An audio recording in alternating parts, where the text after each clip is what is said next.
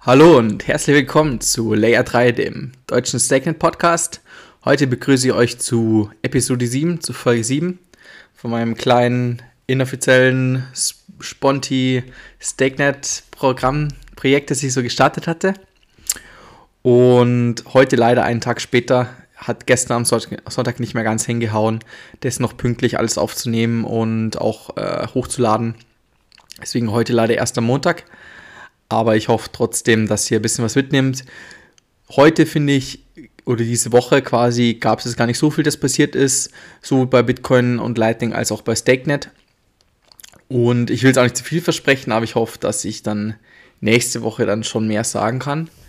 Ähm, fangen wir jetzt erstmal wieder an, ganz normal mit äh, Bitcoin und, und Lightning.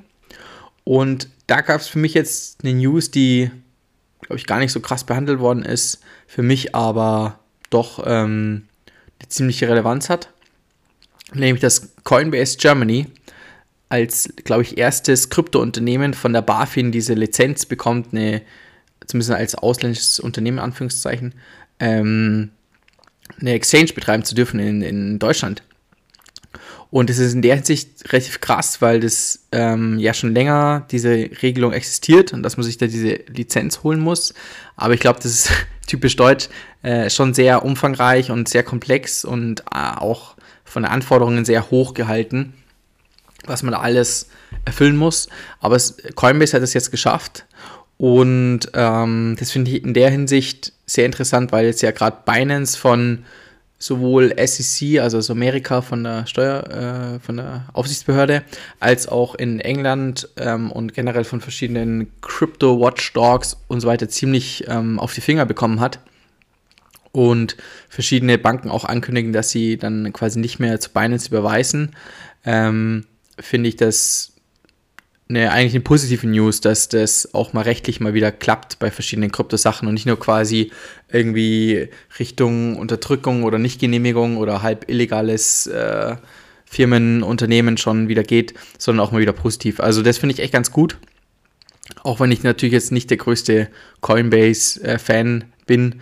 Da gab es ja in der Vergangenheit mit Daten und sowas schon äh, einige Vorfälle, die jetzt nicht so toll sind. Trotzdem finde ich es äh, an sich ein ganz positives Zeichen, dass es auch mal in Deutschland das klappt hat. Bei Coinbase davor war das ja gewissermaßen auch schon so eine rechtliche Grauzone. Ähm, genau, aber das ist auf jeden Fall eine coole News. Eine weitere coole News ist von Strike. also eigentlich sogar zwei coole News von Strike. Äh, erstmal, dass sie ähm, Bitcoin-Developer wieder bezahlen ähm, ich glaube, diesmal gibt es einen Grant in Wert von 100.000 Dollar. Und es ist natürlich immer mega wichtig für Bitcoin-Entwicklung, Bitcoin-Developer, dass es verschiedene Grants von verschiedenen Institutionen gibt. Das heißt, nicht eine große Firma alles bezahlt, sondern verschiedene Entwickler ähm, von verschiedenen Firmen, von verschiedenen Exchanges, von verschiedenen Investoren bezahlt werden. So entsteht ja keine richtige Abhängigkeit und es gibt auch keine einzige Firma wie zum Beispiel Apple, ähm, die jetzt einfach alles bestimmt, sondern es ist halt, Coinbase ist, glaube ich, Binance, Bitfinex natürlich, Kraken, ich glaube Square ähm, und Blockstream, glaube ich, auch, Human Rights Foundation. Ähm, da gibt es noch verschiedene Zusammenschlüsse auch nochmal, die sich wirklich darum kümmern, dass halt die Bitcoin-Developer teilweise gefundet werden. Also ich finde es ziemlich cool. Und mit Strike ist es, glaube ich, eigentlich ein komplett neues Unternehmen jetzt in den Ring gestiegen. Und Strike hat noch eine andere Sache angekündigt. Sie wollen nicht nur ähm, quasi ein Money Transmitter System aufbauen, sondern auch gewissermaßen eine Exchange ähm, aufbauen, ähm, mit dem man, in dem man Bitcoin bezahlen kann, äh, kaufen kann, Entschuldigung, in dem man quasi Bitcoin traden und, und kaufen kann. Genau, das sind so die zwei Strike News. Und dann noch, ähm, ich habe es letzte Woche schon ein bisschen angeschnitten, thematisiert, ist die, die Bitcoin Hashrate, die, die größte Korrektur, glaube ich, aller Zeiten mittlerweile ist bestätigt. War ja letzten Freitag, wenn ich es richtig im Kopf habe, ähm, also vor drei Tagen, hat stattgefunden. Fast 30 Prozent ähm, ist die, die Difficulty gesenkt worden. Und die wird ja immer alle 14 Tage circa gesenkt, also zwei Wochen. Ähm, nachdem aus den vorherigen 14 Tagen quasi die durchschnittliche Blockzeit wird ja, sollte ja mal 10 Minuten sein. Und wenn die halt unter 10 Minuten ist, also bei 8 Minuten, dann muss halt die Difficulty, die Schwierigkeit gesteigert werden, weil offensichtlich zu viel Miner quasi gerade meinen und dann sind die Blocks zu schnell. Jetzt in der in den letzten 14 Tagen war es halt, also vor Freitag war es sehr, sehr langsam, 16 Minuten, 18 Minuten, dementsprechend, ähm, weil halt die Miner sehr viele von China abgesprungen sind, komplett offline gegangen sind und dementsprechend nicht mehr gemeint haben bei der gleichbleibenden hohen Difficulty. Deswegen die Blocks langsam ist jetzt wieder angepasst worden. Blocks sind aktuell, glaube ich, wieder normal. Kann man gleich noch nachschauen. Bei Mempool kann man generell empfehlen. Mempool.space, um ein bisschen nachzuschauen, wie voll sind gerade die Bitcoin-Blocks wie teuer sind die Gebühren, was muss ich circa zahlen, um reinzukommen im nächsten Block. Und ich sehe gerade aktuell, das ist noch auch gar nicht so schnell, es ist nach wie vor, zumindest aktuell, bei den angehaltenen Difficulty Adjustment Anpassungen von nochmal 13%. Also aktuell sind die Blocks auch nochmal langsamer als die angepeilten 10 Minuten. Und ich bin echt noch sehr gespannt, was das langfristig für Auswirkungen hat, wenn jetzt China da ähm, eigentlich letztendlich kein Bitcoin-Mining mehr genehmigt. Erstens natürlich ähm, die Kohlekraftwerke, ähm, dass quasi das Bitcoin so dreckig ist, die Energie so dreckig ist, das Narrativ wird schwächer werden. Auch das Narrativ, dass China Bitcoin generell kontrolliert wird, dann vermutlich komplett wegfallen, wo es, glaube ich, die letzten Jahren auch, aus, außer vielleicht bei Bitcoin SV-Leuten oder Bitcoin Cash-Leuten eh schon kein Thema mehr war. Ähm, das Narrativ wird wegfallen. Was ich noch spannend finde, falls es so sich entwickelt, aktuell sieht es ein bisschen danach aus, aber ich glaube, es ist noch zu früh, um wirklich da irgendwelche Prognosen zu treffen, ist dieses Bitcoin als Waffe oder als äh, Mittel gegen China oder Bitcoin als Mittel der westlichen Welt gegen das chinesische System. Ähm, ja China will ja eine eigene Zentralwährung einführen, eine digitale Zentralwährung, eine CBDC, Central Bank Digital Currency, wie ich es richtig im Kopf habe. Und das natürlich nur, das ist natürlich komplett kontrolliert durch die chinesische Regierung. Und das ist so ein Open Source System, ein Distributed Ledger wie Bitcoin natürlich eher ein Dorn im Auge. Es wird sicher auch einer der Hauptgründe sein, dass man da jetzt irgendwie nicht mehr irgendwelche Kapitalflucht durch Bitcoin oder Tether ermöglichen will, sondern wirklich den Hahn zudreht, auch für die Miner und dass die da jetzt nicht mehr irgendwie ähm, Bitcoin bekommen und dadurch halt irgendwelche ähm, das Geld anlegen können und aus dem Land schaffen können und dadurch natürlich eine, keine Kapitalflucht mehr begehen können. Also ich bin da echt gespannt, was sich da so entwickelt.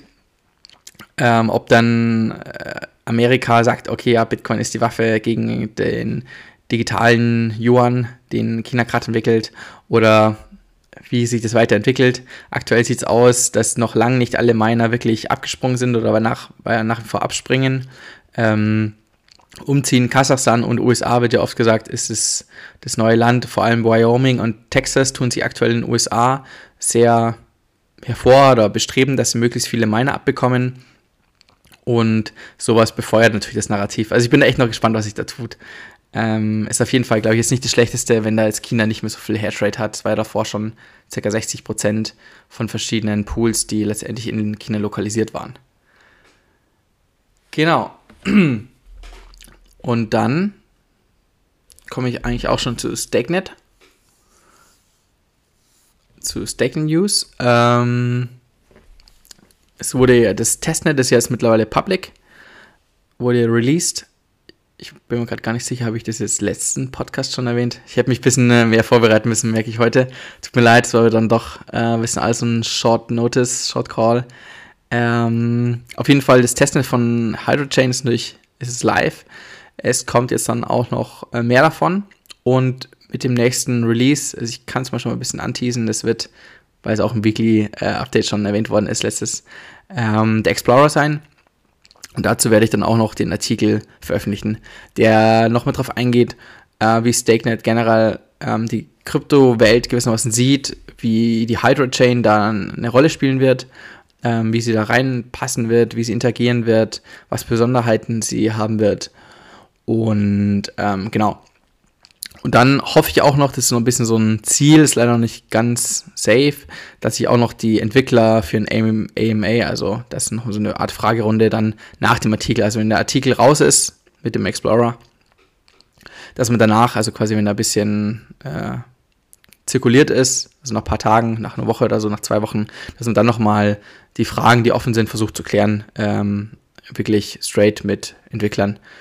Wie genau, weiß ich noch nicht ganz. Ich muss noch schauen, ob ich die wirklich gewinnen kann, bevor ich da irgendwas groß öffentlich verspreche. Ähm, das Ziel ist auf jeden Fall da. Und dann auch noch ähm, die, die in den Wales Channels sind und auch in Closed Beta, wissen es eh schon. Ähm, bei der Web UI tut sich was und auch bei der Closed Beta Bild. Es gab es diesen Freitag kein Closed Beta Bild, weil die jetzt noch an Connex arbeiten, sind gerade die das dabei zu integrieren.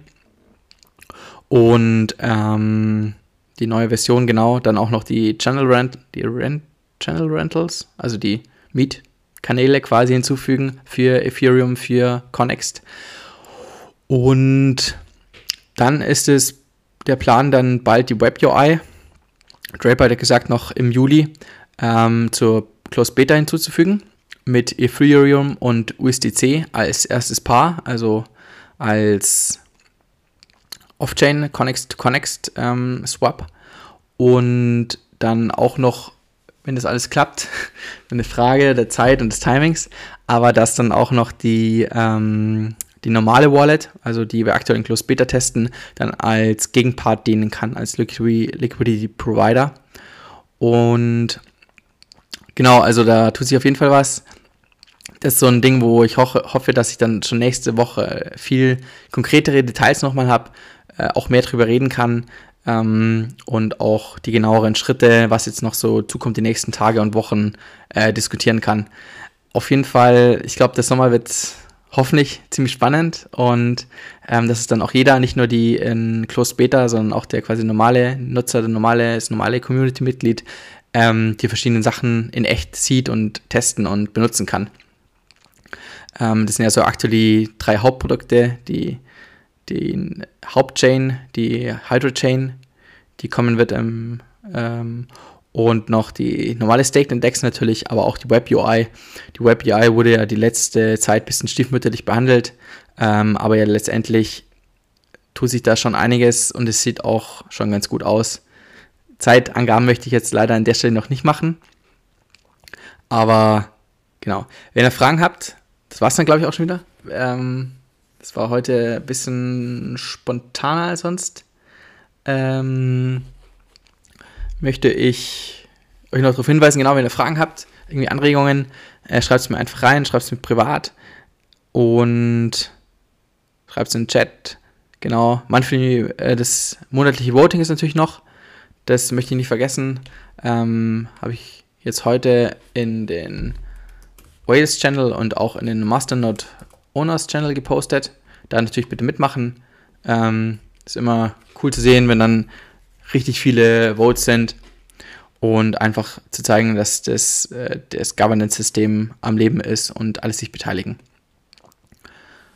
Gut, dann war es das auch schon. War jetzt dann, glaube ich, gar nicht die kürzeste Folge, jetzt sind wir bei ca. 13 Minuten.